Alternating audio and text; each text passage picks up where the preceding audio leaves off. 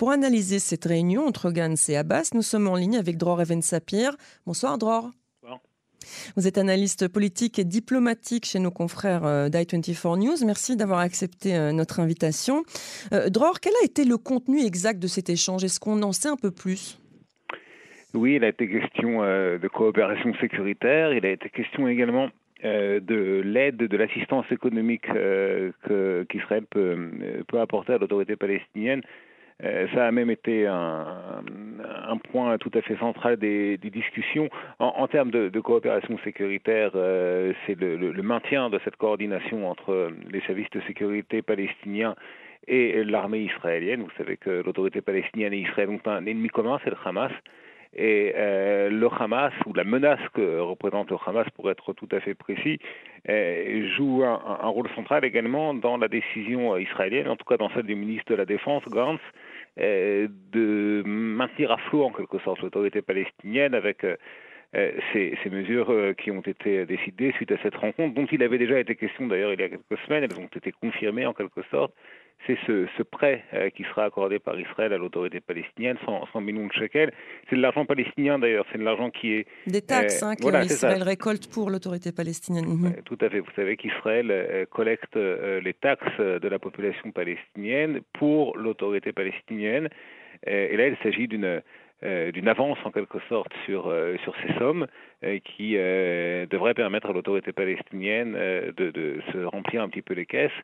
L'idée, et, et Benny c'est tout à fait clair là-dessus, il l'a dit il y, a, plusieurs mois, son intention, sa politique vis-à-vis -vis de l'autorité palestinienne consiste à la renforcer, à la maintenir, parce qu'il considère, et il n'est pas le seul, beaucoup de, responsables de l'establishment sécuritaire et militaire en Israël sont du même avis euh, que si l'autorité palestinienne s'affaiblit, si elle s'écroule, à plus forte raison, euh, du fait de sa, situation économique, eh bien le Hamas en euh, profitera.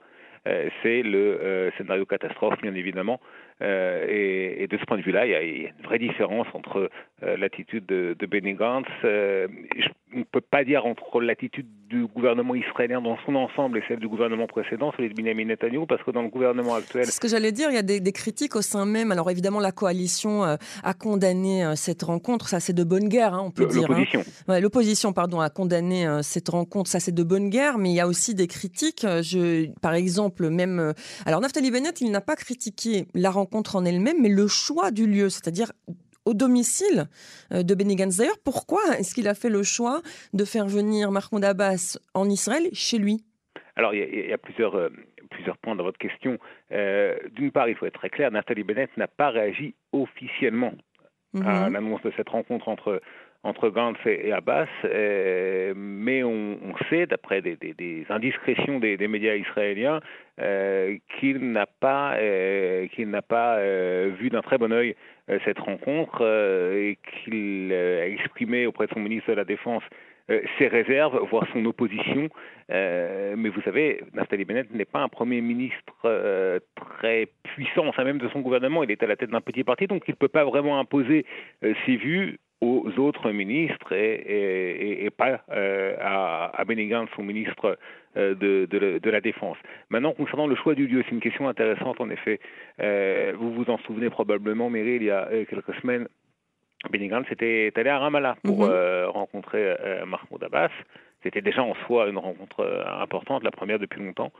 Mais c'est une espèce d'échange, c'est un espèce d'échange de bons procédés pour euh, pour établir la confiance, euh, Gantz est allé à Ramallah, et eh bien Gantz a invité euh, Abbas à se rendre en Israël. Si Mahmoud Abbas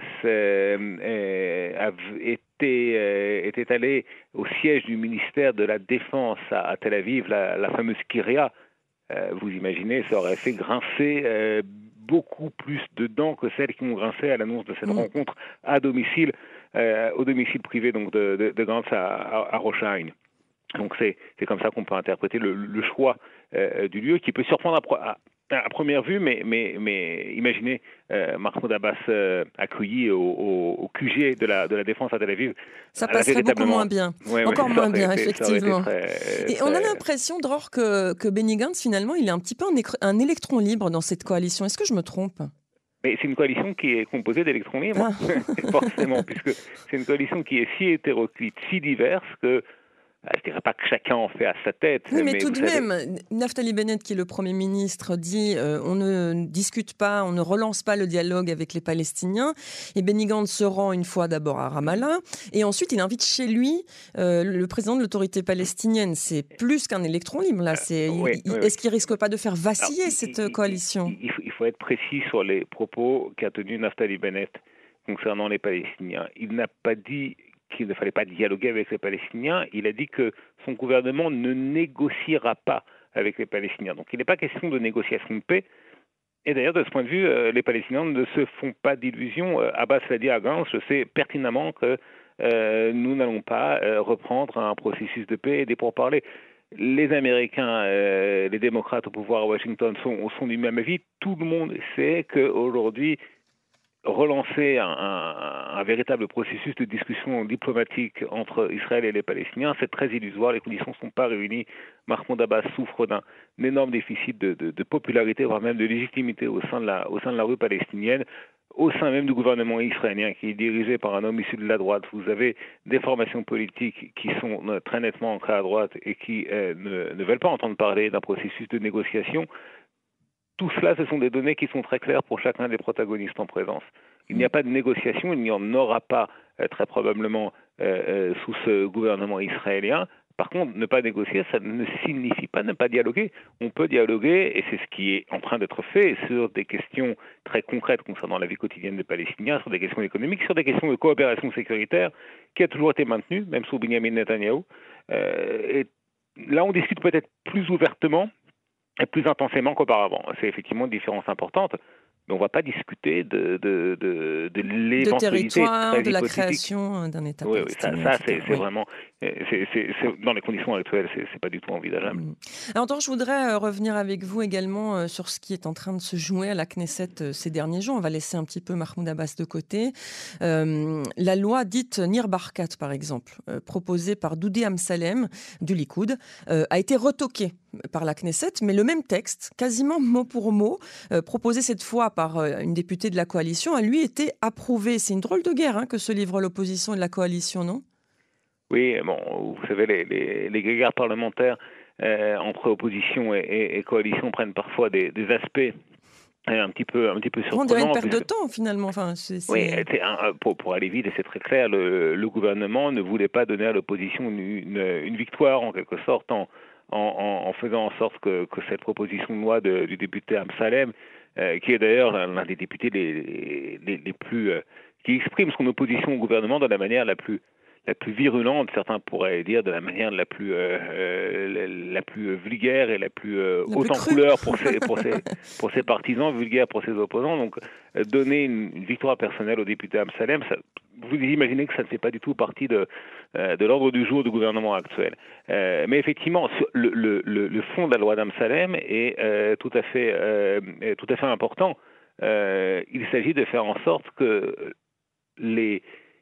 l'argent ne joue pas un rôle prépondérant, que les fortunes personnelles des politiciens ne jouent pas un rôle prépondérant dans, euh, dans leur carrière politique. Comme c'est le cas aux États-Unis, mm. euh, euh, la démocratie israélienne est basée sur d'autres fondements et il n'y a aucune raison que des politiciens très fortunés eh bien, euh, et plus de chance en fait finalement. Bien évidemment. Mm, mm. Et c'est très clairement le cas avec la personne, la personne qui est, le député qui est visé presque personnellement par Doudé Amsalem, qui fait partie d'ailleurs de sa propre formation politique, de Likoud, à savoir Nir Barkat. Mm. Nir Barkat, il faut le rappeler, l'ancien maire de Jérusalem est quelqu'un qui a fait fortune dans la high-tech et qui euh, a commencé déjà à dépenser une partie de sa fortune personnelle pour euh, eh bien, euh, se faire connaître et pour se, se, se, faire en sorte qu'il puisse s'assurer de, de, la fidélité du plus grand et du soutien du plus grand nombre possible de, de militants et, d'électeurs du, du, Likoud. Mm. Euh, en vue de primaires, par exemple, pour remplacer éventuellement Benjamin Netanyahu. Oui, oui, oui, dans le mm. contexte des primaires. Mais vous savez, entre les élections primaires, euh,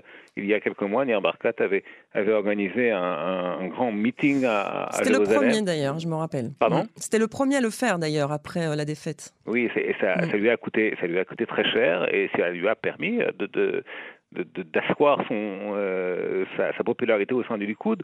les, sondages internes aujourd'hui placent Nir Barkat très bien placé dans euh, le cas euh, d'un départ de Benjamin Netanyahu, il serait celui euh, qui, parmi les, prétendants à la succession de Benjamin Netanyahu, est, l'un des mieux placés. On peut effectivement se poser la question de savoir si ça, avait, si ça aurait été le cas sans la fortune considérable qui est à la disposition du député Barkat. Hmm, merci beaucoup, Dror Even Sapir, de nous avoir consacré ces quelques minutes sur Canon français. Je rappelle que vous êtes analyste politique et diplomatique chez nos confrères d'I24 News. Merci, une bonne soirée, Dror. Bonne soirée.